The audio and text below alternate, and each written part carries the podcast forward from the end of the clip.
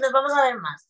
Gerardo, ¿cómo estás? Tú que estás celebrando hoy el Día de los Museos, porque Gerardo trabaja en un museo, para quien no lo sepa. ¿Cómo estás? Felicidades en el Día de los Museos.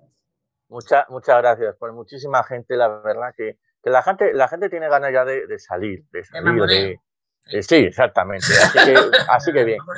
Y bueno, en datos, en datos de, de, COVID, pues ahora mismo en Asturias eh, estamos con el 2,41%, porque lo he mirado hace un momento. Eh, son unos 64 positivos, eh, de casi 3.000 PCRs que se han hecho. Y de los 78 municipios que tenemos, más de la mitad, creo que el 54, 55 municipios ya están en la nueva normalidad. Es decir, con ¿Y eso qué es? Eso como sea como el anterior es un mojón, porque luego viene otra vez lo de siempre. No, la nueva normalidad es decir que no, no, se lleva dando positivos ni nada. De hecho, eh, es la primera vez esta semana, desde octubre, que ningún consejo de Asturias eh, está en límite para cerrar. Es decir, desde octubre que no teníamos unos datos tan buenos. Así que bueno, parece que el tema de las vacunas y todo eso, pues parece que va funcionando. Así que esperemos que siga. Hombre, de eso se trata. Emma, ¿qué tal? Hola, buenas ¿Qué cuentas desde la felicidad de Badalona? Pues mira, por aquí bien. Eh, la verdad es que los datos en Badalona son muy buenos. A día de hoy tenemos 73 hospitalizados, 4 en el Carmen y 69 en Canruti, en el Germán Trias. 19 en UCI, nada más, que son poquitos. El riesgo de rebrote ha bajado a 117 y la RTA 0,75. Estamos en cifras de julio de 2020 y ya hay más de 72.000 personas con, con, una dosis de la vacuna. Eh, he estado mirando que tenía los datos de la semana pasada y el riesgo de rebrote, de rebrote perdón, ha bajado en 109 y la RT también ha bajado, así como las hospitalizaciones también. Y en lo que está a nivel Cataluña estamos en 646 nuevos positivos, 14 fallecidos, hospitalizados tenemos 1068 que son 77 menos que ayer, en UCI 390 que son 9 menos que ayer, con un riesgo de rebrote de 128 que son 11 menos que ayer y la RT sigue bajando.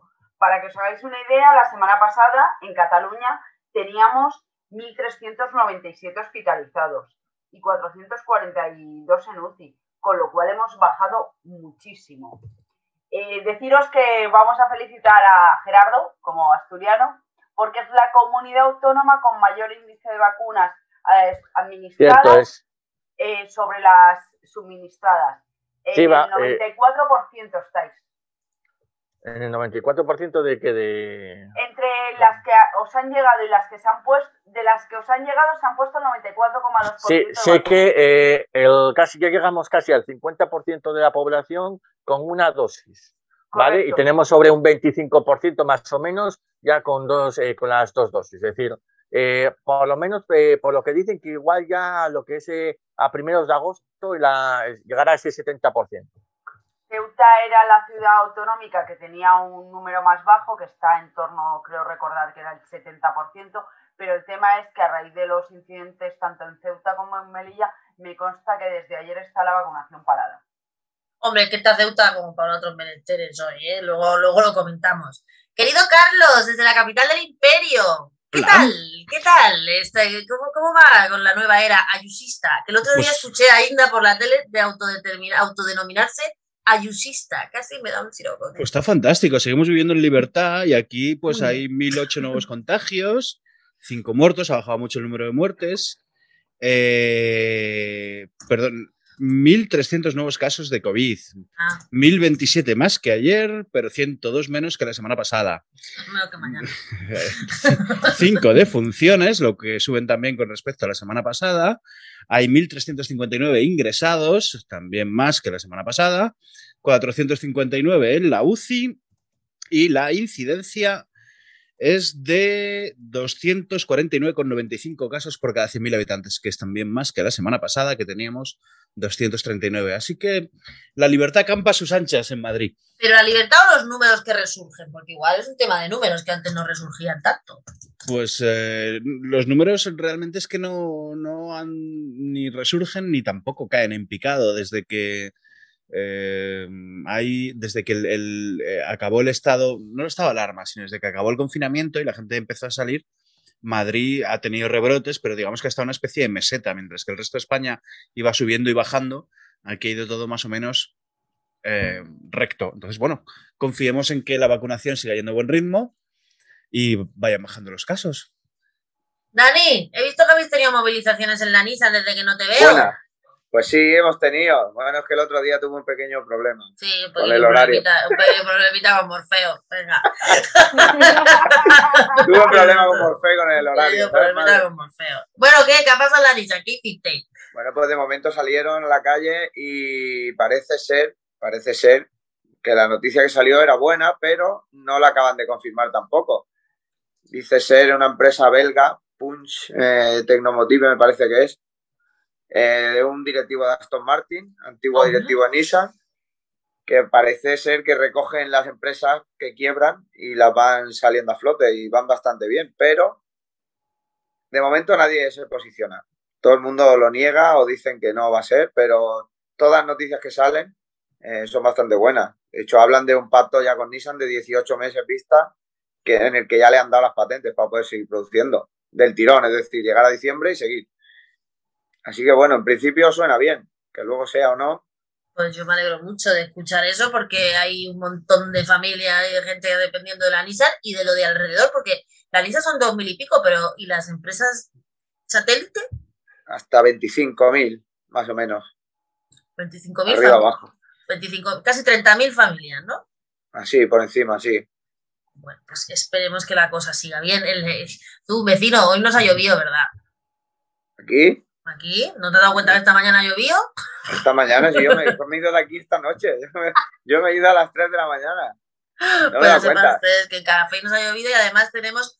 Lo que tenemos aquí es un centro de vacunación masiva. Eso sí te has dado cuenta, ¿no? Que tenemos un centro de vacunación lo tengo en el gimnasio. Exacto, en el gimnasio yo también voy, ¿eh? Enfrente. eh, y tenemos, pero el centro de vacunación masiva que ahora, ahora sí se nota que es masivo, porque yo antes lo veía y no había nunca nadie y ahora sí veo que hay unas colas guapas de cojones de gente vacunándose, sobre todo cuando vienen de fin de semana. Veo que los jueves y los viernes aprovecha la gente para venir a vacunarse. Es verdad, tienes razón. Pero eso, eso os voy a explicar qué pasa.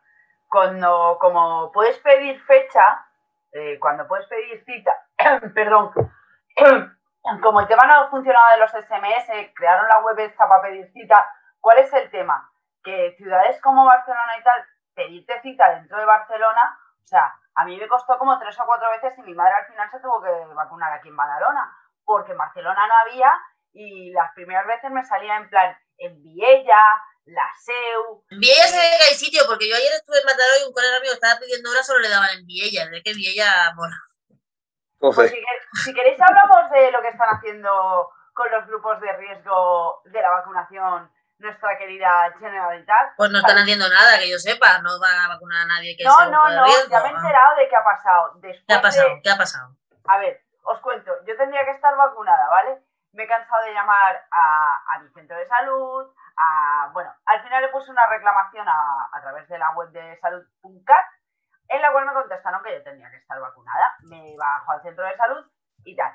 Bueno, pues hemos conseguido averiguar, gracias, hay que decir que a la persona, al jefe de, enfermería del, centro de salud del Camp Bufalá, que me llamó personalmente, parece ser que a los pacientes oncológicos tratados en centros privados, hace como tres semanas, un mes, a mi centro le pidieron, eh, a todos los centros oncológicos privados se les pide el listado de pacientes en tratamiento para pasarlos a la, a la unidad de público que nos correspondía, porque solo nos están poniendo moderna. ¿Qué han hecho? Soplan. Es decir, no están vacunando a los pacientes oncológicos que nos tratamos en centros privados. La persona que me llama me dice que tiene conmigo cuatro casos y todos son la misma situación. Pacientes oncológicos en tratamiento que nos tratamos en centros privados y que en algún momento creen que del circuito este que tú me envías los datos a mí, yo te los envío a ti para ver qué, eh, qué unidad oncológica pública te corresponde, no llegan. ¿Qué además están haciendo? Te subes a Canruti, que me han dicho que haga la prueba y voy a ver si la hago, y tú llegas y dices, hola, venía a vacunarme. Y sin cita y sin nada, como parece ser que les sobran, te vacunan. no te piden ni datos, o sea, no es por franja. Y resulta que están dejando colgadas a la gente que venimos de los privados. Nadie sabe de quién es la culpa, solo saben que los datos o no llegan o llegan mal y no se nos llama. Pero parece ser que es lo que está pasando con los oncológicos que nos tratamos el Pero tú, o sea, aparte de los tres casos que conoces tú, ¿conoces que, por ejemplo, en otras comunidades pase lo mismo? Yo el resto de... Eh, yo tengo un amigo, pero que está vacunado y hay dos cosas. Primero, vive en el pueblo, que son poquitos, y segundo, lo llevan a un hospital público, que es el Hospital Valdecilla en Santander. Pues te encargo para la semana que viene a ver si te enteras si es la misma problemática la que pasa con la gente en, esa situación en otras comunidades autónomas. Una cagada de la Ha habido gente que me ha contestado que están en situaciones parecidas. Pero me interesa saber si son de otras comunidades o son todos de aquí. Ya lo, pues, pues lo miraré. Eh, porque además la persona que me llama me dice que yo me puedo tratar, evidentemente, donde me plazca y por los motivos que quiera, y que eso en ningún momento tendría que discriminarnos de nuestro grupo de vacunación, que es el, el grupo de riesgo. Porque claro, a todo esto que sepáis que llevo desde febrero con emails, llamadas y tengo una reclamación puesta con, contestación de la Generalitat conforme yo ya tendría que estarlo.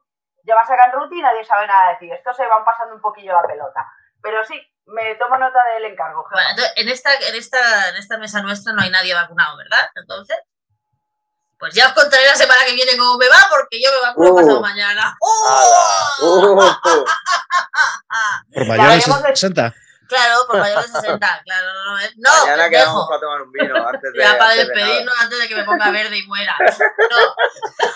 No. no, no, por personal esencial. A nosotros nos tenían que haber vacunado en marzo. Lo que pasa es que cuando empezaron a hacer el canelo con AstraZeneca, nos dejaron de vacunar. Nosotros somos como aquellos polis y guardias civiles que no vacunaron, no era porque eran polis ni guardias civiles, era porque no vacunaban con AstraZeneca a nadie que tuviera menos de 60 años. Entonces ahora, cuando han aprobado Janssen y ha habido Pfizer a cascoporro, han vuelto a retomar la lista de los trabajadores esenciales que estaban más colgados conmigo y, y nos han vuelto a dar hora para vacunarnos. Aquí creo que en mi pueblo, por lo que veo, pero por lo que veo ya no ponen, o sea, le están poniendo lo que hay, ¿eh? por, lo que, por, lo, por lo que han vacunado a mis compañeras que incluso son más jóvenes que yo, eh, les están poniendo Pfizer. Y es porque debe haber Pfizer a casco porro. O sea, sí, creo que sí. creo que habían llegado bastante. Además, hoy han, confirmado, hoy han confirmado que la segunda dosis de... Que, si te han dado la primera... Eh, bueno, sí. Eh, casualmente es incluso más efectivo si te ponen una segunda dosis de Pfizer que de AstraZeneca. Venga, tía, que de verdad que no es la hostia. Sí, sí, bueno, vamos a dejarlo. Salen bien al paso, ¿eh? Saben sí, salir sí, bien, ¿eh? No, no solo que te ponga la segunda de AstraZeneca, sino que es mejor si te ponen la segunda de Pfizer. Mi madre tiene una de AstraZeneca y ha dicho que a ver si se pone la segunda, que esto de los inventos no le... No, pero tu madre le pasa como a la mía, que tiene más de 60 y le ponen AstraZeneca de las dos. Esto es para la gente que tiene menos. O sea, no, no sabemos, no sabemos. Bueno, el caso es que ya vamos todos y además ha dicho Fernando Simón que a la mascarilla le quedan dos días. ¿Ustedes creen que la mascarilla Grande, Simón, grande. Ahora grande, Simón. Todo el mundo ha criticado al pobre tío Simón. Yo creo, sinceramente, yo creo que nos, nos, van a aguantar durante todo el verano con la mascarilla. Sí, hombre. Y a partir un pito. No, que va, que va. Que va. Yo no me la voy a poner. ¿Vosotros creéis, creéis que antes? Yo no le doy a la mascarilla ni 15 días, mira lo que te digo. La, no, yo tampoco. En la playa, ¿quién se va a poner la mascarilla? Con el en la playa no te la ponían, se la ponían estos que son de Asturias, pero a, no había. A ver, Gerardo, te voy a recordar que el tema de la mascarilla empezamos sin ella en exteriores. Claro. Que además es que se ha comprobado que en exteriores con buen, o sea, en exteriores no vamos a hablar de exteriores todos apilotonados, ¿vale? Venga, esto no Incluso en exteriores todos apilotonados. en exteriores, en exteriores por la calle, que es lo normal, caminando, tal. Eh, es más, de hecho, creo que somos uno de los pocos países de Europa donde es obligatorio en todo Correcto, es correcto. Eso es correcto. En otros países de Europa, en exteriores no. Y aquí realmente, si te lees la, la normativa, pone claramente que en exteriores, si no puedes cumplir la distancia de metro y medio, es cuando es obligatoria. O sea, a mí no me puede multar si yo ahora salgo a la calle. No hay nadie, como diría Nuri, no hay nadie, no me cruzo con nadie. Y pasa la poli, si yo cuando me viene el poli sí que me la subo, a partir de ahí no me puede decir nada. En el momento que yo tenga a la gente a menos de metro y medio, yo tengo la mascarilla puesta, no me puedes decir nada. Si a no, es que no te pueden decir nada. Entonces, si lo quitas, oye, que Jorge Javier no la tiene que llevar dentro de la tele y eso está cerrado, porque yo sí, yo no. A ver. Porque estás en PCRs. No, no, no, no. Pero nosotros tampoco la llevamos dentro de la tele y a mí no me ha hecho una PCR ni el En Telecinco os digo que sí. Ah, pues nosotros en TVCAT nos, nos, nos, bendice el presentador que para algo es cura tú y, ahí, y nos encomendamos al espíritu. Y ya está. No te jodes. Bueno, yo a la mascarilla creo que a San Juan llegamos sin ella. Yo creo que a San Juan, yo hago la porra también de la mascarilla, yo digo que San Juan sin mascarilla. Yo bueno, mientras me duele la alergia. Mientras tenga alergia, mascarilla. Pero la mascarilla. me está viniendo maravilla para el polen. Pues si dice la gente que no, que es una mierda. Que a mí no me ha hecho nada, ¿eh? Sigo moqueando como si no hubiera un mañana. Pues yo no moqueo. Eso sí, los ojos me lloran muchísimo. Pues parece... Yo te voy a decir que me pasa, Carlos, como a ti, pero al revés, ¿sabes? Como tengo alergia al polvo, cuando me pongo la mascarilla un rato es mortal. Me pican los ojos estornudos es, la muerte, parece que estoy enfermo, ¿eh? me la tengo que quitar corriendo. Pero Carlos, ¿tú quieres decir que por el polen no es por la boina esa de mierda que hay encima de Madrid normalmente? Porque eso yo, no es verdad, o sea, yo solo había visto una ciudad, es verdad, yo solo había visto una ciudad con la misma boina de mierda que era México de es por jorobar, pero la contaminación de Madrid tiene mucha tela, ¿eh? La boina se, se, nota de vez en cuando. La boina lo que hace es empeorar los síntomas de los que tenemos un poco de alergia, más asfixiados. Entonces, los días que cuando pasa mucho tiempo sin mover y no hay viento, eh, curiosamente, que el, viento nos, sienta peor a los que somos alérgicos al polen, pues cuando no hay viento y la boina se acumula, eh, sí se nota. Te, pones yo me acuerdo que fui en diciembre, yo creo que fue la última vez que fui a Madrid, no, bueno, antes de que acabara el mundo, en diciembre del 2019 que fui a Madrid y me pilló una de esas temporadas que había, estaba todo ahí y casi me muero, tío, o sea, pero horroroso. ni en el DF había notado yo tanto asquerosidad, pero bueno, cosas de. Seguro que la uso lo arregla, ¿eh? Por un ventilador y la Hablando de porras, he perdido una porra, o, la voy a perder posiblemente. Aquí hay un señor que ha ganado una porra. En esta mesa hay un señor que ha ganado una porra. Hay un señor que se llama Dani y dijo que, que, que el Ayuso sacaría 65 diputados. Así que ¿eh? aquí hay un señor que la clavó. Bueno, y yo además, una. ¿Cuál? a la de las elecciones catalanas. No se repiten. He estado viendo cómo se han Yo la gané, pues. Sí, sí, sí, sí. Qué buena repartición. Sí, sí, sí. Todo lo bueno para pa Junts y la presidencia para Esquerra. Esto es el resumen no, no, no. Eh, sí, bueno. sí, sí. Cuando he ah. leído feminismo e igualdad de Esquerra, digo... Feminismes, nena, feminismes. Que, la, que, el, que el matiz no es menor, ¿sabes? Feminismes. O sea, bueno, si no... O sea, a ver, tema COVID, parece que, eh, parece que nos vamos encarrilando. Queréis pasar ya, porque claro, hoy tenemos tema Cataluña, tema Ceuta, eh, el tema lo que salía hoy en el Congreso también. Eh, ¿Dónde queréis Me lo he perdido el del Congreso, ¿eh? la, ley, la ley trans, ¿no? Eh, el, Sí, sí, el PSOE se abstuvo por cobardica, por cobardica, por lo que tenía que haber hecho era votar que no, pero se ha, se ha abstenido y ahí se ha quedado la cosa. Pero si queréis, vamos primero al tema Cataluña y luego vamos a Ceuta por si hay alguna novedad. Mientras, en Cataluña, como bien sabéis, parece que la cosa al final, pues como era de esperar, no iban a dejar de repartirse los carguillos y al final pues tenemos un gobierno exactamente igual que el anterior, solo que eh, con Junts manejando la pasta y con Esquerra de presidente. El Per Aragonés será presidente de la Generalitat y tendrá la Consellería de Cultura, de Feminismes, de Educación, de Igualdad, de Interior, de Interior y de Trabajo, si no me equivoco, que será Trabajo y Empresa. Y Junts se va a quedar con toda la pasta de los fondos europeos para repartir así a trochimoche y se va a quedar también con, con sanidad, que es, bastante llamativo que cambie de manos ahora sanidad, la verdad. Mm. Eh, con todo lo que tiene que ver con nuevas tecnologías, con la vicepresidencia y no sé si me estoy dejando algo. Mira, la justicia. Junts era vicepresidencia, economía, eh, territorio, política eh, digital salud Acción Exterior, Universidades de Investigación, Justicia y Derechos Sociales. Sí, sí, y servicios sociales. Republicana era la presidencia, feminismo e igualdad, educación, empresa y trabajo, interior, cultura y acción climática y agricultura y alimentación. Sí, ha metido cultura y acción climática. Es que las raspas. ¿Eh? Esquerra, se queda con la, Esquerra se queda con las raspas. Pero serán presidentes, que no han Pero es que son presidentes y es lo que quieren. Una, una pregunta, vosotros que controláis desde ahí. Pues, ¿Creéis que va a cambiar el concepto de Esquerra, es decir, va a cambiar algo de Esquerra con el gobierno central? Hombre, esta es una gran cosa. Yo creo que a Sánchez no se le pone mejor. No sé si va a cambiar o no, pero si se le cambia, no se le pone mejor, porque entre otras cosas el acuerdo que tiene 46 páginas eh, tiene eh, una creación de un espacio en el Congreso que se supone que es un espacio en el que se va a votar más o menos lo mismo cuando tengan que ver. Entonces yo creo que no le hace ilusión. No sé, Carlos, cómo se ve desde Madrid el asunto. Desde Madrid se ve como que Esquerra se ha hecho sus cositas en los pantalones. Se ha hecho popó cuando lo fueron y dijeron Claro, se ha hecho popó y, que, y que los herederos de Convergencia llevan 40 años dictando cómo tiene que ser el buen catalán y estos pues les han comprado el paquete entero y entonces aunque hayan sacado menos votos, menos escaños, estén en franco retroceso y dicen, ¡ay, ay, ay, ay, no lo estáis haciendo bien, no estáis siendo buenos catalanes! A los otros les entra el tembleque, ¿no? bueno, es una cosa que, supongo que tendrá que pasar un tiempo hasta que la gente empiece a entender que cada uno puede ser catalán como le salga de las narices. Bueno, bueno, es que, eso no, ¿eh? es que, eso no, está tan claro que cada uno pueda ser catalán como le salga de las narices. Aquí hay catalanes y catalanes, ¿sabes? O sea, no, no es lo mismo. Es más, que desde, tu, desde la aldea gala esa que es Badalona, donde tenéis un alcalde del PP, yo creo que, que, a Sánchez no le ha hecho mucha gracia el pacto, pero también me consta que a votantes de Junts tampoco, ¿eh? Porque hay ¿Por qué lo dices? Porque hay votantes de Junts que preferían las elecciones, ¿tú crees? Después de haber seguido con toda la pasta. Yo creo que sí, porque creo que estaban en el convencimiento de que si se hubieran repetido hubieran sacado más escaños. Hay gente que cree eso. Otra cosa es que hay quien puede creer, oye, hay quien cree que los burros vuelan yo no lo veo así.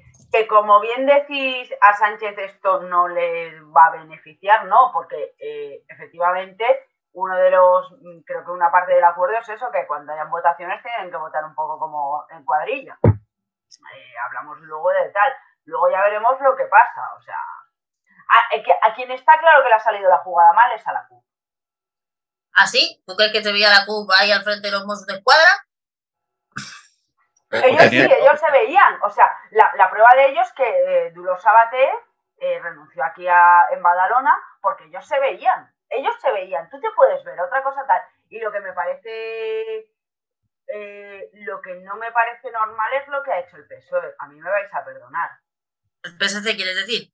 Sí, bueno, el PSC, vamos. ¿Pero qué ha hecho si no ha hecho nada? Exacto, no hacer nada. ¿Pero qué quería que hiciera? O sea, ¿qué quería que hiciera? Intentar algo por lo menos intentar. Pero si, firmaron un pacto para, decir que ni se iban a arrimar a él, que el que se arrimara al PSOE era un butiflé. Butiflé, Claro, entonces, ¿qué, ¿qué, va a hacer el PSC? Pues el PSC hizo lo que ha dicho, pues oye, hemos sido los más votados, a lo mejor deberéis hablar con nosotros. No, no hablamos con vosotros, butiflés. Lo hemos firmado, pues sí. Para quien no sepa qué es un butiflé, porque veo a Gerardo con cara de eso, ¿qué coño están hablando? un, butiflé es, como un traidor a la patria. ¿Eh? Un butiflé es como un catalán que se junta con los castellanos y traiciona a oh. su patria. Por, intereses, por, intereses espurios, ¿sabes? Eso, es más o menos un butiflé. Como un traidor, pero con, pero con menos empaque. ¿eh? Bueno, el traidor es una cosa. Un, mal catalán. Un mal catalán, exactamente. Un butiflé es un mal catalán. Entonces, es un mal catalán, ellos sí. Es lo que le dijeron a Esquerra en la sede y entonces ya se cagaron todos. Eso y que fue la, me hizo mucha gracia el domingo, la de la Asamblea Nacional de Cataluña, Elisenda Pelusí, amenazando con que si no llegaban a un acuerdo ya no le iba a dar más apoyo a la, Asamblea Nacional de Cataluña, ya no iba a estar más del lado de los independentistas. Yo me pregunto, ¿al lado de quién se pensaba ir? ¿Al lado de Vox? Si no se iban a hacer los independentistas. Pero ¿quién ha votado esa gente? O sea, ¿quién ha votado esa Asamblea esa Nacional? peña que está en la calle ahí todo el día sin hacer nada y recibiendo nada más que del bote. Bueno, veremos a ver, a ver qué tal. A mí lo que me interesa, por ejemplo, es si, si ella realmente mm, tiene interés o tiene, o tiene planes de liderar la oposición durante el tiempo que sea necesario en Cataluña. ¿Cuánto va a ser ese tiempo? Porque todo el tiempo que estén esos solos es como si no tenemos gobierno. Exactamente. Yo digo, que van, a llegar por lo, yo digo que van a llegar por lo menos las municipales. Yo creo que también, pero bueno, que al final no va a hacer nada. Eh, el fin que tienen ellos, todo, toda su finalidad en todas las conversaciones, he escuchado algunos plenos parlamentarios, es amnistía, independencia, amnistía, independencia, y no salen de ahí. O sea, es un bucle cerrado, pero así de pequeño, ¿sabes? No hay más, no le metas otra cosa. Ellos dicen que Cataluña está en crecimiento, que somos los que más hemos crecido, todo es buenísimo. Es todo buenísimo y todo gracias a Independencia. Es brutal escucharlo. Si podéis algún día. Pero la pregunta es, la pregunta es. Tremendo. estaba mirando los números, que tengo los números mal apuntados, o no, o no me salen. ¿Qué, qué números? Tienen que votarles la CUP porque si no, no sale, ¿eh? Ah, vale, vale, vale. Tiene que votar la CUP porque entre ellos no eh, sale. el 52% me lo paso yo por el yo. Claro, pero es que hoy decían que ya estaba hecho, ¿eh? yo no sabía sí, le van a votar. Ah, vale. ¿Y la CUP qué saca si les vota? Hombre, ¿y qué saca si no les vota? Otro que va a votar con Vox. Y es que aquí no hay más. O sea, aquí no, es bueno, Juanillo. Yo no te digo que votes en contra, pero. ¿Abstenerse para qué? A ver, la CUP, acordémonos de que la CUP ya mandó a la paparera de la historia a Artur Mas. Acordaros, ¿eh? Acordaros, ¿eh? Que, que porque los, lo, que, lo que, Sí, joder, estos tíos no saben ni lo que es la historia, de estudiando porque la vida más de tres páginas de un libro. Eso es verdad, pero, cierto. pero nos mandaron a la paparera de la historia y, y entonces cuando mandaron a la paparera de la historia a Artur Mas llegó Puigdemont y, y entonces hasta aquí pues ya no hay como hay rollo, ¿no? Bueno, yo entonces, no lo veo yo no lo veo tan claro, ¿eh? yo no creo que la CUP. Pero a ver, si los de Esquerra se cagan, si les dicen butiflés, los de la CUP también. Entonces, esto es que tiene muy mal arreglo. yo, tengo, una pregunta, chicos, para, los, que estáis allí en Cataluña. porque estáis hablando de, de, los planes de la CUP y yo, eh, me parece que me lo decía antes, ¿no? Y yo decía, ¿pero la CUP tiene algún plan? Bueno, la CUP, la CUP pillar de lo que haga falta. La, la CUP es contenedores. Exacto. Ya he dicho, quemar contenedores. Ese es quemar contenedores. Eh, y, y, quitar a los mozos de escuadra y los antidisturbios y las pelotas de foam, de goma y entonces y disolver manifestaciones con besitos y abrazos, ¿vale? Ahora con el COVID no se puede hacer eso, con besitos y abrazos. Bueno, pero, besitos lanzados. Como mandan a hablarle a Reguanto. yo supongo, a ver, la, la CUP, que, la CUP, no sé cuántos diputados tiene la CUP. ¿Nueve, Emma, tiene? Nueve nueve diputados. Pues eh, si están en las comisiones, si están presidiendo comisiones, si están repartiendo carguillos por ahí, a ver, la no tiene ni un puñetero alcalde casi. Porque a esta gente ya sabemos que luego les entra el pintado y se les cruce, ya veremos. No sé, digo yo, ¿eh? hasta que se les ocurra mandar al Peralagunes la paparera de la historia también, y entonces ya veremos lo que hacemos. Ya, bueno, yo solo digo que... Claro, tío. A este gobierno es un gobierno en minoría y además no se soportan. No se soportan. Vosotros imaginaros lo que ha sido, porque claro, a, negociación, no sé qué, no sé cuándo, cuando sabemos que Jordi Sánchez, que es el principal negociador de Junts, y Junqueras están todo el día juntos en el patio de Yadunés. Y a la hora de la cárcel, y a la hora de comer y demás. Entonces, ¿de qué hablan en el patio? Estos dos no estaban hablando de esta historia. Ah, o sea, es, es como muy estúpido. Gerardo, ¿qué ibas a decir? No, eh, quería preguntar, vosotros que sabéis, ¿qué papel va a jugar el Pucci? Pues va a mandar, ¿eh? Va a dirigirlo él desde allí. ¿Sabes es Con dos pelotas.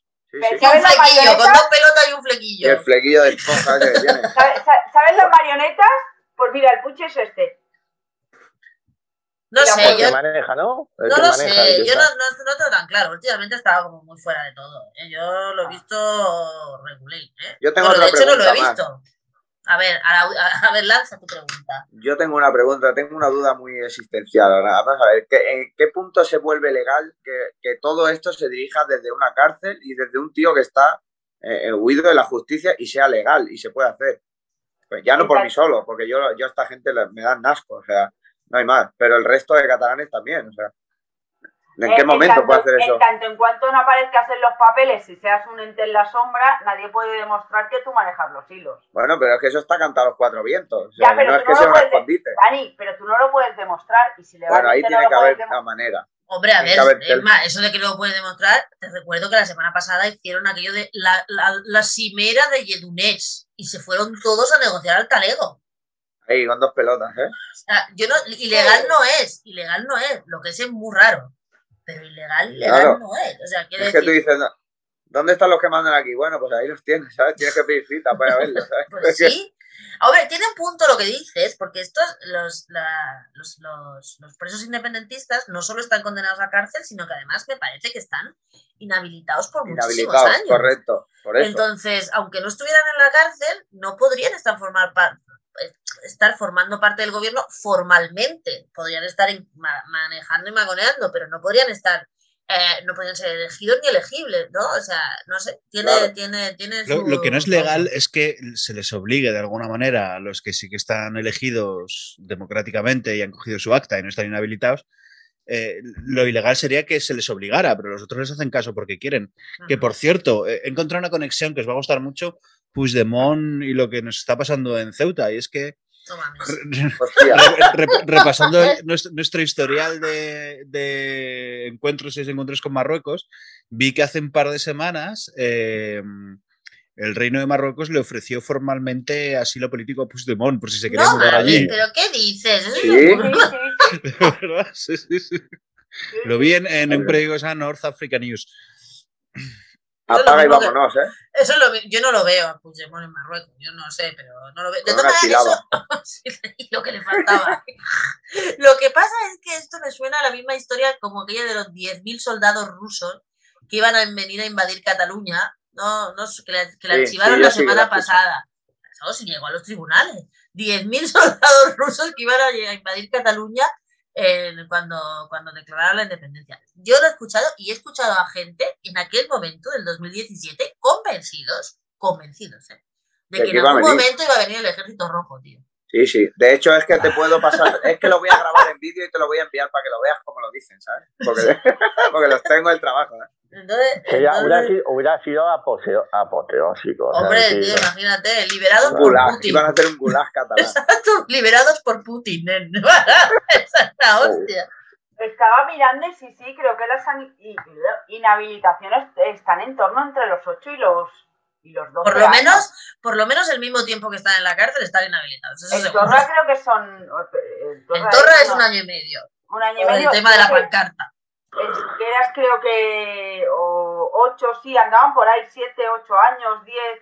Pero aparte de la condena. Aparte de la condena. Ah, pues te digo. O sea, porque mm, lo he mirado rápido, ¿eh? no tengo los números exactos, tenía la sentencia de todo saber. No sé, no, yo es que esta gente, es que Bueno, es igual, mientras tanto, pues tendremos gobierno, tendremos gobierno y... a ver qué dura el gobierno, a ver... Que, que gobierne. Yo ya en este punto que gobierne, o sea, el gobierno que gobierne, tío, que haga algo, lo que sea, que gobierne, ¿sabes? Que empiece por... ¿eh?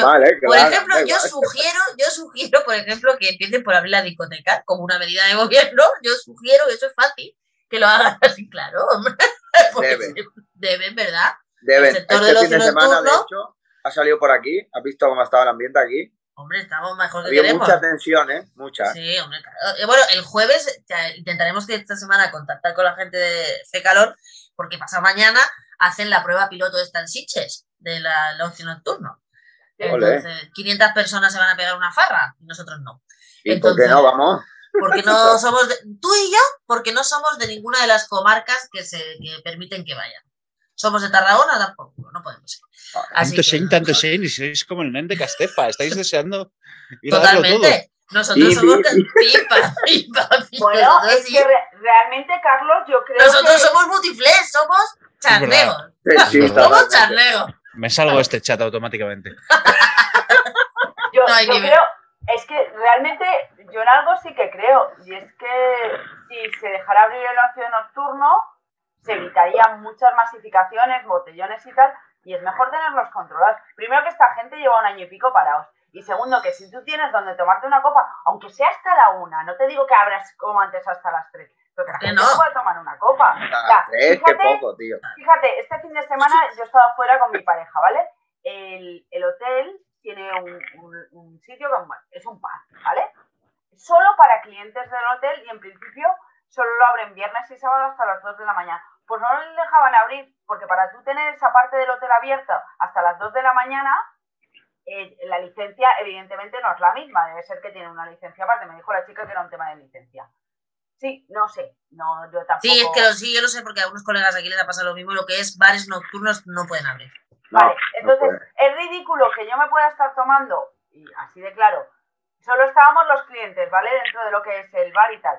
Yo me pude estar tomando una copa en la cafetería del hotel hasta las 11, pero es, en el otro lado no me dejas hasta las 2, si soy la misma gente que estábamos allí y habiendo el mismo espacio, que no tiene mucho sentido en algunos sitios. O sea, por un tema de licencia y no se lo dejaron abrir, me lo dijeron así. O sea, yo me podía tomar la copa en el bar del hotel hasta las 11, pero no me podía tomar esa misma copa en el otro sitio. Oye, en Madrid abre los garitos, tío. Eh, los garitos nocturnos no, salvo que se habiliten como restaurante. Y, de hecho es que yo estaba pensando en, a lo mejor que vosotros sois muy finos, pero yo los garitos que frecuento no son los lugares mejor ventilados del mundo. No, no, todo, todo yo frecuento tú cuando salgo, Carlos. Pero, pero vamos a ver, por ejemplo, ¿habilitados para ellos qué quiere decir? ¿Restaurantes que los han hecho garitos? ¿O al revés, garitos que los han hecho restaurantes? Hay garitos que les han, eh, han pedido licencia a restaurantes, entonces a lo mejor son discotecas grandes, entonces en la pista han colocado unas mesas, han puesto una cocina y... ¿En serio han hecho el Joy Lava un restaurante ahora? Como el Choco, como el Choco de Barcelona. ¿El Choco de Barcelona es un restaurante ahora? Claro, se come antes y luego se hace fiesta. Y está la parte... ¿Yo por qué esto no lo sabía? Esto te voy a pasar yo, esto te voy a pasar yo una foto luego que vas a ver cómo se pero, come allí pero, chapara, pero chapara a las 11, la fiesta debe ser la hora light, ¿no? A las 5 de la tarde, ¿o qué? Bueno, yo el otro día, ¿de dónde, de dónde fue la discoteca? del vídeo, ah, ah, no me acuerdo. Pero de una de estas, ¿eh? abierta por la noche a las 3 de la mañana. eso es ilegal y eso en esta radio no podemos promocionar que la gente vaya. Por yo no lo promociono, yo digo que lo vi. Lo vi. me lo explico un señor. Dani. Me lo explico un señor. Yo no he ido no te parezca tan sorprendente porque el Bling Bling. ¿Qué es el Bling Bling? La discoteca que está al lado de la bolsa en Barcelona, en la calle. Ah, el Bling Bling, vale. Ok. Eh, ahí, eh, cuando hablo de hace años, ¿vale? Se organizaban cenas, se servían cenas, mejor dicho, como bien dice Carlos, lo que eran las pistas y la zona de los pasillos que eran muy anchos, te daban de cenar y luego a las 12 o así, 12, 12 y media, retiraban todo eso y hacían discoteca, o sea, tenía doble licencia, hablo de manera legal, he cenado, os hablo de ahora 6, 5 o 6 años. Estamos aburriendo mortalmente a Gerardo. No, no, no, no, no, sé si es que No, no, no, no. Estaba, estaba, mira, es que estaba aquí con. No sé si lo veis. eh, Las dos con el NEN. Vale, pues habéis hablado del NEN, pues me fui a por el NEN. Qué bueno, tío, el muñeco. A ver. Ay, Dios mío. Gerardo, tú vas de garitos en Asturias. En Asturias hasta la una de la mañana. En Asturias, eh, la hostelería hasta la una. De momento, ocio nocturno, todo cerrado hasta nueva orden. De momento. Pero es que hasta la una te da mucho. Pues hasta la una me da tiempo. Después de cenar me da tiempo de comer una caraja y después de comer. Me pongo de sidra hasta el tapón, ¿sabes? Qué maravilla. No, no, claro, la, verdad es que, acabas de cenar a las 10, 10 y poco hasta la una, acumulas a cada 20 minutos, llegas con un tortón a casa que lo flipas. pero ¿qué dice, ¿quién dice de cenar? Yo estaba hablando, acabas de comer a las 5. Aquí en muchos sitios se cena tarde. De hecho, hay un bar en Oviedo que hay hasta dos turnos para poder cenar y antes era a las 10 el primer turno y a las once y media el segundo turno. Es decir, aquí se cena súper tarde, porque mola mucho de a las 9 así, te vas a tomar unas sidras y luego ya pues a las diez y media, pues 11 cenas. Qué maravilla. Qué maravilla, eso sí me gusta. ver la discoteca no, pero eso sí.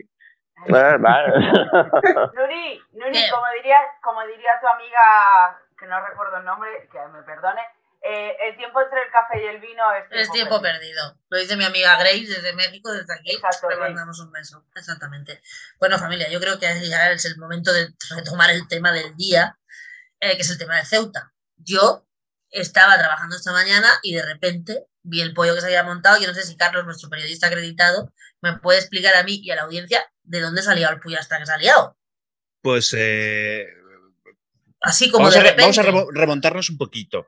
Venga, es que, como, como, bien sabéis, el, eh, uno de los líderes del Frente Polisario ah, está, está, en el hospital, está hospitalizado en Madrid porque tiene COVID y entonces le están tratando. Entonces, a Marruecos, que no reconoce al Frente Polisario porque dice que todo el Sahara es suyo entero y tal, no le sentó bien. Y como Perdón que te interrumpa, ¿y por qué está este en Madrid? ¿Lo han traído aquí? Está en Logroño. Está en Logroño. Ah, en Logroño, perdón. Bueno, ¿y por, y por cómo llegó a Logroño ah, desde Timbuktu? Bueno, no, yo tengo, yo he encontrado la información, luego si a Carlos le falta algún dato, yo la... A ver, dime, ¿por qué, estaba, ¿por qué estaba en Logroño este señor? Porque tenía COVID, sigo, y estaba muy mal, pero sigo. Entonces, pero como lo o sea, lo la pregunta es si lo trajeron malo a tratarlo aquí. Sí, yo creo que sí. No, no, si no, no, no, Si no, que me corrija Emma, ¿no? A ver. No, estaba internado eh, en el hospital de Tinduf, ¿vale? El jefe del Estado Mayor intercede eh, para que sea tratado en Europa. este señor tiene COVID y cáncer. Y parece ser que el hospital de Tindif pues no tenía los medios o lo que fuera. No, el hospital de Tinduf debe ser una tienda campaña. Vale. Debido a los intereses comerciales de defensa alemanes, el general, lo, primero que se intenta es la Merkel, y la Merkel le dice que hasta, hasta luego. Y al final España acepta traerlo. Teóricamente lo trasladan con una falsa identidad y lo hospitalizan en Logroño. ¿Vale? Esto es lo que dicen. La elección de esa ciudad dicen que se debe a. Bueno, y esto es cierto que el aeropuerto internacional de Logroño, como pasa sin pena y gloria. Yo estoy segura de que lo han trasladado con una identidad falsa y lo han llevado a Logroño porque ¿quién iba a buscar a nadie en Logroño? Eso es así, o sea, vamos. Y es que ese tío está buscado por la audiencia nacional, encima de aquí. Bueno, ahora espérate, Carlos, sigue. Ya sabemos por qué estaba en Logroño. Sigue. Cuando se, sabe que este señor está aquí, se le acoge por razones humanitarias. Entonces, en, Marruecos, el Frente Polisario, pues es considerado un enemigo. Y de hecho, el Polisario, el, 13 de noviembre del año pasado, dio por rota la, el alto al fuego que se supone que tenían con Marruecos, porque estaba guerreando con Marruecos a un lado y al otro del, muro que separa el, el Sahara. Entonces, Marruecos considera esto una ofensa gravísima. Y eh, lo que han hecho ha sido que básicamente los gendarmes marroquíes que vigilan la frontera, en, tanto en Ceuta como en Melilla hay enormes bolsas de no solo de marroquíes y, de otra gente del Magreb, sino de subsaharianos que llegan hasta allí y entonces pues les, les malviven en campamentos improvisados en la zona. Pues los gendarmes, los que, eh, marroquíes, lo que han hecho ha sido cogerles, ponerles en la frontera y decir, ala, pasad, bonitos. Y entonces, en lugar de controlar su lado de la frontera, lo que han hecho ha sido alentar a la gente a pasar.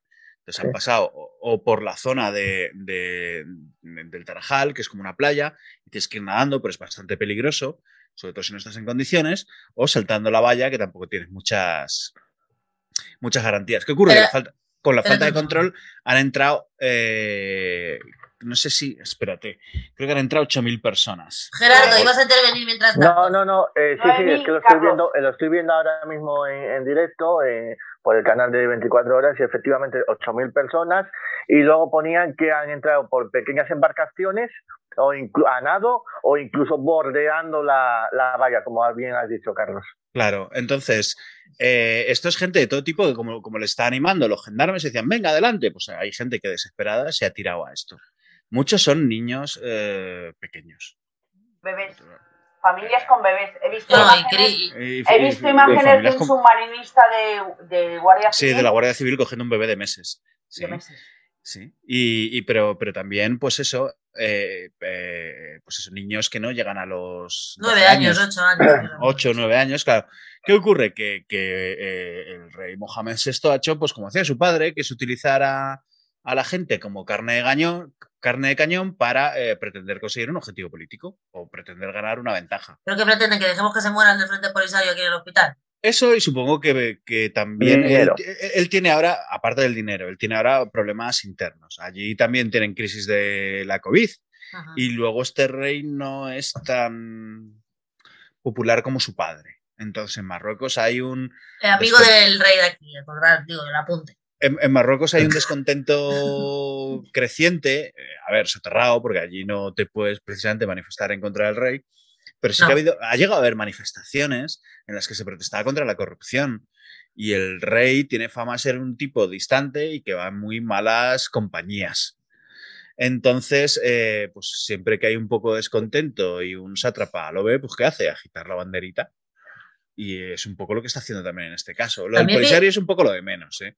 Sí, porque lo del Frente o sea, quiero decir, la situación del Sahara, que creo que esta semana va a ser el tema de política activa del jueves, del Sahara, em, está absolutamente cada vez más precarizada. O sea, yo no, sé cuánta gente queda en Tinduf, ya no, o sea, quién hay ahí y cómo están sobreviviendo en medio de la crisis del COVID. O sea, no sé. Aparte, aparte de todo lo que ha comentado muy acertadamente Carlos, eh, yo he encontrado un hilo en, en Twitter y, de verdad un hilo súper interesante, súper bien explicado.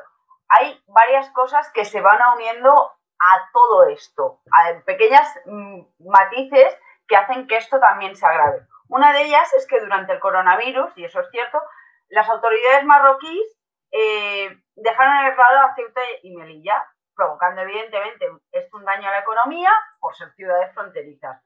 Luego llega el escándalo de los miles de turistas españoles atrapados en Marruecos, porque eh, Marruecos tomó unas medidas improvisadas de la noche a la mañana y 3.000 tuvieron que ser sacados en barco. De ahí empieza la primera oleada de pateras a Canarias, ¿vale? Yo leo textualmente. En marzo de este año, dijéramos, las Fuerzas Armadas de Marruecos y el USA Navy realizaron unas maniobras, si os acordáis, eh, durante las que se incursionó en espacio aéreo canario sin avisar, evidentemente, al gobierno por nuestra parte. Nadie había avisado a las autoridades ni civiles ni militares. Y esto también puso de relieve que las... Eh, parece ser que ahora Marruecos se ha unido un poco a Estados Unidos y está mal con España, ¿vale? Uy, también tenemos que hablar de, también tenemos que hablar Como de Israel. ha dicho, creo que ha sido Dani, a todo esto también le ofrecen, que también lo pone el mismo hilo, eh, fue eh, a raíz de que el Ministerio de Asuntos Exteriores y Cooperación se lo toma con calma, respondiendo tarde y escueta a las preguntas marroquíes, perdón, eh, eh, que pedía explicaciones, ahí es cuando varios medios marroquíes deslizan que Marruecos podría ofrecer asilo político a Puigdemont, de todas formas puede ser un rumor o no infu- e infundado. Esto del Puigdemont, te juro que yo no tenía ni idea y me he quedado todo loca, ¿eh? Con Maravilloso. Imagínate viviendo en Marrakech como Juan Marcel. Exactamente, en la Plaza de las Yemas, ahí todo el día. Igual se le pasaba la mala Puigdemont, leche. De todas maneras, el, problema es, eh, por lo que tengo entendido, que se han hecho casi 3.000 devoluciones en caliente, 4.000. 4.000 devoluciones en caliente, y que la situación social en Ceuta hoy, pues claro, era bastante complicada, pero no porque sea Ceuta, es que cualquier ciudad que se encuentre en esa situación en un plazo de 12 horas, pues la cosa se pone muy jodida. La gente se ha Que no sé si habéis visto, perdona Carlos, Carlos y Dani. Perdona, di tú, Dani, que ya he hablado mucho antes, luego, luego sigo. No, yo solo un apunte. Si habéis visto por casualidad las carreteras que van de camino a Ceuta desde Marruecos, cómo venían de camiones todavía esta tarde, ¿sabes? Hombre, claro, si ellos tenían la idea de que los iban a dejar pasar porque sí, Vienen pues imagínate. autobuses fletados por ellos mismos, o sea, llenos de peña. Yo A no mí sé si esta noche otra vez se volverá a repetir. Gerardo Me se tiene que que- marchar. Me despido, ¿vale? Nos vemos. Bueno. Adiós. Gerardo, un placer. Abrazo, Adiós. Gerardo. Venga, va, una última hora. Venga. Santiago Abascal eh, ha embarcado y llegará en unos minutos a Ceuta para animar a las Fuerzas Armadas y apoyar a los ceutis. Justo lo que nos faltaba en Ceuta de Muy bien, grande, Santiago. No, hombre. ¿eh? eso es muy valiente, Rabat no Sí. se va. Se puede ir a Rabat a manifestar, a ver qué pasaba. No, pero a Rabat, Justo a Rabat se tienen que ir los que han saltado, él no, él va bien a los, los que, lo que faltaba era. Bueno, ese es un tío que no ha hecho ni la mili. No- Exacto. pero se sí, pone- ¿verdad? Pero se Es- pone muchas camisetas del ejército español. Claro, es yo un- creo que convalida. es un 10 camisetas del ejército- del español convalido en un mes. Rabat Rabat, eh, ha indicado que se retire al diplomático del territorio. Entiendo que del territorio ceutí. Sí, ha, ha habido, ha habido llamadas de los embajadores, tanto del- de, la embajadora española como de la Bueno, ha habido embajadora. reuniones, se les ha llamado a consultas y parece ser que desde Rabat les han dicho que se retiren. de- Tenemos, tenemos un nuevo oyente en el chat, que no habíamos tenido ninguno esta noche, estaba como muy, muy, muy en silencio. AM, que no sé quién es, dice, los inmigrantes vienen a España forzados por Mohamed VI para aprovecharse de la sensibilidad de los españoles. Hombre, forzado por Mohamed no lo sé, por la situación económica desde luego que vienen, porque cualquiera que viviera bien en su pueblo no viene aquí a pasar las canutas, viene a pasar mal, ¿eh? Y con lo de la sensibilidad, en el fondo, es un poco, quiero decir, Mohamed VI sabe lo que hace. Él, no puede hacer una acción militar contra España porque por mucho alarmismo que haya, España les pasa por encima militarmente. Eh, entonces, esto de siempre puede cambiar, pero desde luego va a tardar mucho tiempo. Entonces, la táctica de Marruecos siempre es moverse en lo que se llama la zona gris. Y la zona gris, pues eso, es, es usar civiles para hacer acciones en la cual tú pones a los civiles en peligro para lograr unos objetivos políticos. Es una Claro. cosa pues un poco desalmada, ¿no? Pero eh, ahí está.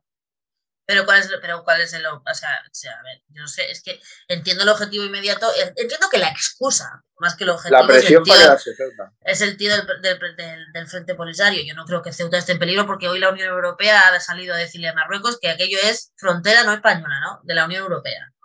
Y, claro, y, y- y no está en peligro, Dani, de verdad. Que si es que, el- el- en serio, que, que si el, el mayor problema que tendría España en una guerra con Marruecos no es ganarla, sino gestionar la victoria. A ver qué narices haces con ellos.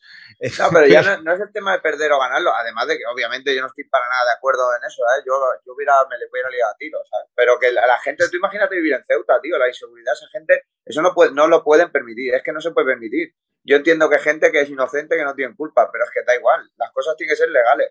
Tiene que ser por el bien de todos, porque sí, pero la gente que vive en Ceuta, vamos a ver, la gente que vive en Ceuta, la Ceuta ha sido siempre igual. Ceuta no es que haya sido una cosa. Ceuta sí, pero si en una población, en una población de 80.000 personas mete 10.000 de golpe ilegales, claro, hombre, pero robando casa. No, tío, no se puede. Pero vamos a estamos no, pero estamos hablando del problema de hoy. Si tú, ese, ese es el de hoy, ¿eh? El de hoy, pero el de hoy, hoy, literalmente hoy. O sea, lo que el, el problema es que tengas a gente a meses eh, viviendo entre plásticos en la localidad, la primera localidad que está más cerca de Ceuta, que parece que se llama Castillejos, que es ya un territorio marroquí, y que y esa gente está mal viviendo, el que no se acaba muriéndose, claro, si un día les dicen, eh, hoy abren la puerta, pues tú qué harías, Dani, si fuera ese tío, salir corriendo a ver si de acuerdo, Estamos de acuerdo, pero es que ese problema no es nuestro, es de Marruecos. Pero, que bueno, nuestro también. Tampoco están agrediendo a nadie, ni están robando, ni nada de eso. O sea, yo, yo, estoy, yo estoy mirando desde que has dicho eso. Eh, no, no hay noticias de que haya habido disturbios. ¿Cómo que no? Hasta la policía, busca el vídeo de la Policía Nacional a los que está intentando abrir la casa. Ahora te lo busco yo. y aseguraros bien que los vídeos son de hoy, que ya sabemos lo que pasa con eh, Lo que sí, lo que sí publicaba ahora, y, voy a citar la fuente porque si no se, se, debe hacer.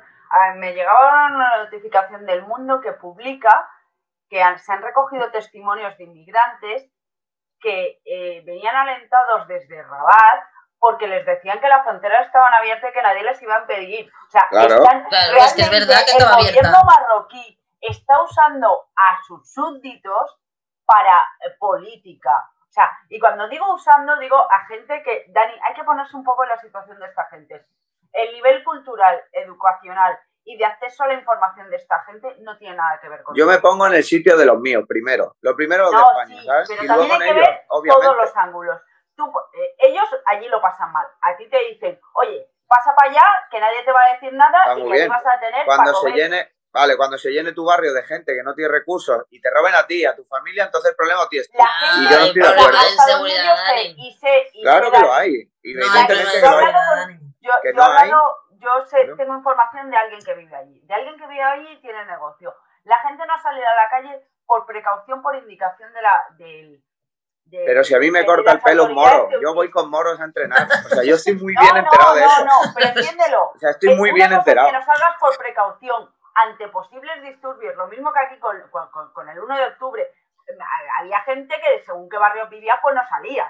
¿Vale? Porque no te la vas a jugar y más si tienes críos pequeños. Pero si yo me refiero a eso, no puede ser que utilizando eso tengan que pagar gente que está viviendo aquí tranquilamente con su trabajo. Y son de allí. Y al pero tío, pero vamos a ver, que, sí, pero vamos a ver, la gente no es ilegal porque haya nacido en un sitio o en el otro. O sea, la gente no va a desaparecer. Pero si entras ilegal, sí. Prueba sí, pero ¿qué hacemos? Yo pregunto, ¿qué hacemos? ¿Los dejamos que se mueran en el estrecho?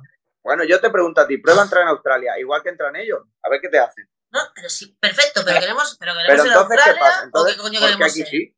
Pero aquí porque sí. Pues cojones, ¿qué queremos ser? ¿Queremos ser Australia o los Estados Unidos que meten a los niños en jaula? ¿O queremos ser España, queremos ser Europa? Pero, Nuri, en algo queremos Europa, pero sé, no. ¿ah? En, en, algo coincido con Dani, y es en algo que seguramente tú me das la razón que has viajado por todo el mundo, y Carlos posiblemente también. Tú te vas a Estados Unidos, y aunque lleves el, el ESTA, se llama el ESTA, correcto, aunque lleves el ESTA eh, rellenado, tal cual, tú llegas allí al aeropuerto John Fisher, al JFK, y hay un tío de policías de aduanas que te pega un interrogatorio que si no le rota, tú no entras en Estados Unidos. Sí, por eso yo no, sí, sí, pero yo no cambiaría ni el terruño más chungo de Ceuta por la mejor ciudad de Estados Unidos. Mira pero que, te dice Estados Unidos te dice cualquier otro país pero eso es en el JFK, pero en, la frontera con México no te hacen eso. No te hacen porque, porque si se dedican a hacer eso, se, monta un pifostio con los coches que entran y salen de tres pares de narices. O sea, dejar de tomarse en el mar no puede. No, es que el problema para empezar. Eso, no, no, pero, pero, no, pero es que el problema no es de España, el problema es de Europa. Porque como dice Europa, que es su frontera, pues que se ponga toda Europa a gestionar el problema, que ese es también, el problema. También es verdad. Porque nosotros tenemos la frontera porque es tierra nuestra pero bien que salen diciendo que es su frontera, pues oiga, aquí todo el mundo tiene que amoguinar porque esa gente no la vamos a dejar que se ahogue en el mar. porque no vamos a dejar que se ahogan el mar. pero ahí lo tienes, tirando a niños pequeños, tío, al agua, pero ¿qué sentido común tiene eso? Ninguno, ¿sabes? pero luego tú no tiras a un niño pequeño al agua, pero tú imagínate, yo me pongo en, la, en la piel. Es que muchas veces, esto es un tema que un día deberíamos hablar con más profundidad, pero muchas veces las mujeres que hacen el. Y esto es verdad, o sea, las mujeres que hacen la ruta de la inmigración, que salen a lo mejor del Senegal o de Guinea o de por ahí, en medio de la, en medio de, o sea, en la misma ruta son violadas, tratadas, prostituidas. Muchas veces las mujeres que se montan en la patera, que van embarazadas, no es que se han montado embarazadas para parir en España, son embarazos fruto de, todas de todas las violaciones y agresiones que han tenido a lo largo del viaje. No es que se monten en la patera a parir, es que van preñadas. pero es que yo no estoy a favor de eso, en ningún momento. Me vais a perdonar, perdona Dani, ¿sabéis lo que acaba de ganar Marruecos? No. Que el gobierno apruebe un pago de 30 millones de euros claro, para controlar 30 la millones. migratoria. 30 millones de euros. Le claro. flota de coches. Pero vamos a ver, no, pongamos la, no nos pongamos las manos en la cabeza con Marruecos porque es lo mismo que hace Europa con Erdogan con Turquía. Le paga para que no pase la gente. Si es que Europa tiene un problema. Que está mal hecho, que cierra. Europa tenemos un problema. Y, luego, y, el más, y el último problema que tenemos, ya con eso quiero cerrar, porque nos quedan cinco minutos, es el tema de Israel. Yo, me vais a perdonar, pero lo de Israel estamos viendo cómo se están zumbando a la peña en directo y Europa irrelevante y los Estados Unidos, como siempre, aplaudiendo, tío. Bueno, sé, es que, vamos, no sé. Esta mañana oía yo en la radio que es que Palestina está tirando sus misiles, o bien porque son defectuosos o porque no les llegan. Le están cayendo dentro. Dentro de su territorio. Le están cayendo dentro. no, no, es que le están cayendo dentro. O sea, así de buenos son los cohetes que tiran que le caen dentro. No es que ellos estén tirando sus propios petardos, es que, es que esa es la mierda que tienen. Yo quiero hacer, y con esto cierro yo el tema. Eh, a mí me, me, me fastidia una cosa. El que se llena la boca de decir que las devoluciones en caliente no se van a hacer es el señor Sánchez. Hoy ha hecho 4.000. Habría que verse de algún menor, lo cual os voy a recordar que está terminantemente prohibido por toda la normativa y por cualquier ley. Esto por un lado. Y eh, no creo que sea la manera, o sea, y desde aquí quiero alabar y agradecer eh, al esfuerzo que ha hecho hoy el personal de Cruz Roja, que era para flipar lo que han tenido que hacer. Porque no hablo de gente adulta. Hablamos, Dani, de bebés, de niños menores de 7 años que ni siquiera tienen opción de elegir. A la gente esa la ha sacado policía, guardia civil, el ejército del agua y los han apedreado. los han apedreado. ¿sabes? Sí, sí, sí. y son los mismos guardias civiles a los que les tiran calé. ¿Y entonces qué? Es que ves, es que al final. Y hemos vuelto a, eh, hemos vuelto a levantar, ¿cómo se llamaba, Carlos? Eh, a ver si. O tú, Nuria. La, el cacho de valla que quitó Marlasca porque era la de los pinchos, la, las, concertinas. Las concertinas, pues ya están levantadas otra vez. Bueno, tenemos un problema. Yo, la verdad es que no es una cosa que vayamos a solucionar ni mañana ni nosotros solos. O sea, es que no, es que no, no, no hay manera, pero que no me quería dejar de ir al tema de Gaza porque al final todo, todo está conectado, porque si lo, o sea, nuestra, todo, es la misma historia. Entonces, esa gente que está en, o sea, el mundo rico está acostumbrado a que los pobres sufran y ya está. Y en el tema de Gaza es el sufrimiento máximo porque son una gente que vivía allí que le, que le dieron ese trozo porque el mundo se avergonzó de no haber hecho nada con el holocausto judío y ahora parece que tenemos que imperar, tenemos que aguantar una, especie de superioridad moral para que esta gente, eh, pues yo que sé, me parece que hoy iban 60 niños asesinados, ¿no? O sea... también. Entonces, había la última vez que el domingo por la noche hicieron un bombardeo de 106 aviones en 40 minutos frente a, cohetes que caen en su propio territorio. O sea, no sé. Bueno, las conexiones en directo de compañeros de Carlos, eh, no sé qué programa era, ni qué televisión, ni qué compañero era, un periodista allí, eh, un enviado de allí, decía, ¿estáis oyendo el bombardeo? O sea, es como si ahora, por detrás del sonido de alguno de nosotros, se oyeran bombas caer. Mm, porque una pregunta, Carlos, porque lo primero que hicieron fue de manual, cargarse la torre de comunicación de donde estaba Al Jazeera y demás. Sí, lo que pasa es que avisan antes, entonces pueden sacar sus equipos y eso. Israel lo que hace es que cuando va a bombardear un sitio así, te llega un SMS, como si ya tuvieran tu número. Entonces te llega un SMS y te dicen, somos las IDF, las, las Fuerzas de Autodefensa israelíes, y la ubicación donde estás la vamos a bombardear dentro de una hora. Estás avisado. Entonces los, compañeros que están allí cogieron todos sus bártulos, salieron pitando como pudieron y se fueron. Dicen que el objetivo de Israel, a ver, Israel siempre te dice que cuando te bombardean esos sitios es porque hay una célula de jamás eh, incrustada entre civiles. Lo que se dice también es que algunos de esos edificios eh, tenían proveedores de Internet en Palestina. Entonces lo que querían eh, con eso, aparte de, hay quien dice que quería molestar a la prensa, puede ser, pero también dicen que, lo que querían con eso era cortar las comunicaciones de Internet de, los palestinos de Gaza.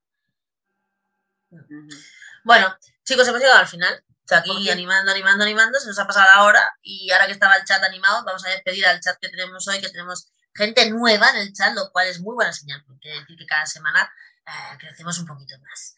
Así que, familia del chat, voy a ver a M. Muchísimas gracias por acompañarnos esta noche. A Paula acaba de llegar, que ya está ahí ya con su guerra particular. Y los demás, Dani, Carlos, Emma, Muchas gracias por esta noche, este ratico de cada semana tan agustico. A vosotros. Te apunto mis deberes apúntate los deberes que queremos saber qué pasa con los, con, las, con los colectivos vulnerables en otras comunidades autónomas. Y la semana que nos viene nos vemos aquí. Acordaros de que estamos haciendo una campaña para que la gente se sume al canal Twitch de DLV Radio también para ver por ahí los directos. Así que no dejéis de sumaros al canal Twitch de DLV Radio. Por lo demás, nos vemos el próximo martes en el decreto nuestro de cada día.